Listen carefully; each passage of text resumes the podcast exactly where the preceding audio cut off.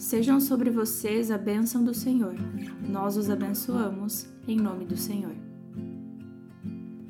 Oi, gente, sejam bem-vindos ao podcast do Falei com Amor. Eu sou a Gabi Saltier e hoje nós vamos conversar sobre o Salmo 129. Se você acabou de chegar, esse episódio faz parte do estudo do livro de Salmos. Porém, você não precisa ouvir ele em forma sequencial. Os episódios são gravados de forma com que você possa ouvir numa sequência aleatória. Então fica por aqui até o final do episódio que eu tenho certeza que você vai querer continuar por aqui depois. E se você já é de casa, já está fazendo estudo comigo, sinto que nós estamos entrando em uma época mais saudosista, porque estamos quase no final do nosso estudo de 150 dias. Algumas escolhas realmente mudam nossa vida e esse estudo mudou a minha vida. E pelos testemunhos que eu tenho recebido, eu sei que mudou de vocês também. E eu fico muito feliz por isso, por Deus ter escolhido exatamente essa época para que a gente estudasse junto. Seu apoio vale muito para mim, então se você ainda não segue o podcast, comece a seguir. É só você ir ali no canal do Falei com Amor, no próprio Spotify, clicar em seguir o canal e você pode ativar o sininho também para receber uma notificação quando tem episódio novo. E além disso, já classifica o podcast com cinco estrelinhas, vale muito mesmo, porque aí as pessoas chegam até aqui, veem que tem bastante classificação e já continuam por aqui também. E se você não segue, eu falei com amor no Instagram, te convido a seguir. Corre lá, não precisa nem pausar o episódio, procura pelo Falei com Amor e já me acompanha porque lá eu converso com vocês todos os dias. Hoje então nós vamos conversar sobre o Salmo 129 e o quinto livro de Salmos, né? O livro todo, os 150 salmos, são divididos em cinco partes, que são chamadas de livros.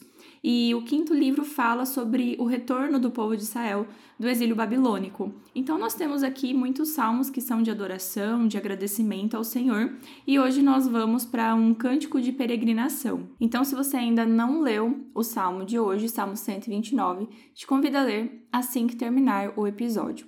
E nesse salmo aqui, o salmista, que não é identificado, começa relembrando sobre a juventude dele, sobre a opressão que ele sofria, provavelmente já no exílio babilônico. Tem que pensar que crianças nasceram nesse período e saíram do exílio quando já eram idosos, né? E aqui no versículo 1 é dito: Muitas vezes me oprimiram desde a minha juventude, que Israel o repita. Então ele repete. E depois ele fala: Mas jamais conseguiram vencer-me. E olha só que profundo: passaram arado em minhas costas e fizeram longos sulcos. O Senhor é justo ele libertou-me das algemas dos ímpios. Então, assim, por mais que ele tenha passado, quem sabe, uma vida inteira no exílio, porque ele fala aqui da juventude dele, ele fala da libertação. E ele não se volta contra Deus, se questionando, por exemplo, por que eu estou aqui todo esse tempo, ou por que eu sofri todo esse tempo, mas ele se volta para Deus agradecendo, falando que foi o Senhor que o libertou. Certamente esse salmista aqui, essa mesma pessoa que escreveu o salmo, passou por momentos escuros de questionamento, de até mesmo se revoltar contra Deus. Mas agora, quando ele finalmente é liberto, ele volta para Deus e engrandece o Senhor, sabendo que ele é o libertador. E nós podemos aprender muito com isso.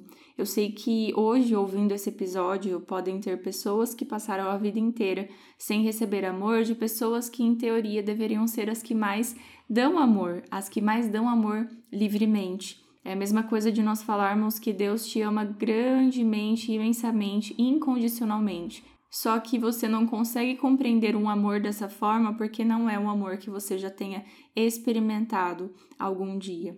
E nós podemos aprender então com esse salmista que, durante a sua juventude, ele foi oprimido. Quem sabe ele não foi amado, ele foi judiado. E ele cita que o arado passou nas costas, fizeram longos sulcos. Isso aqui ele está falando de sofrimento. Imagina o quanto ele sofreu dentro de um exílio, quanta opressão não passou por ele, né?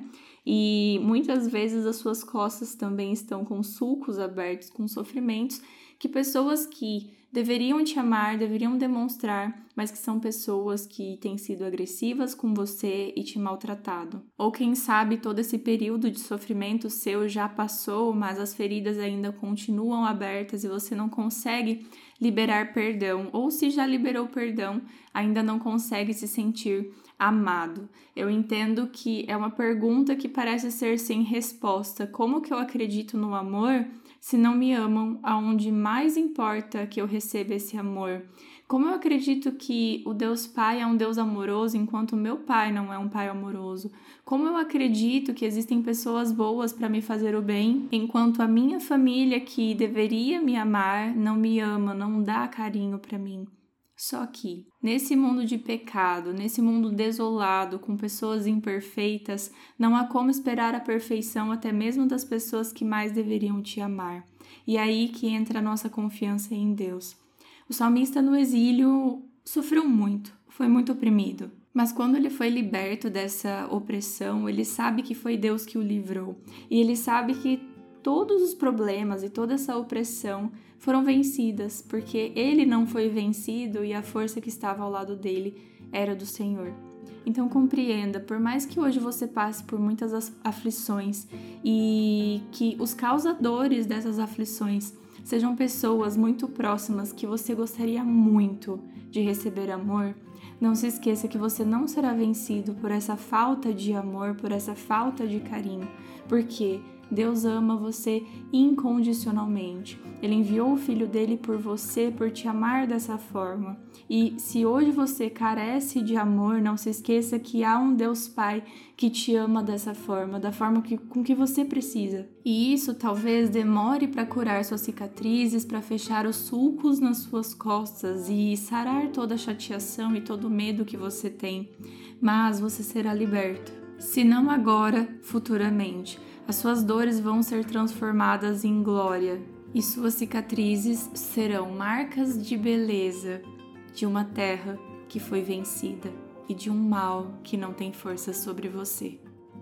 Fique com Deus e um beijo da Gabi.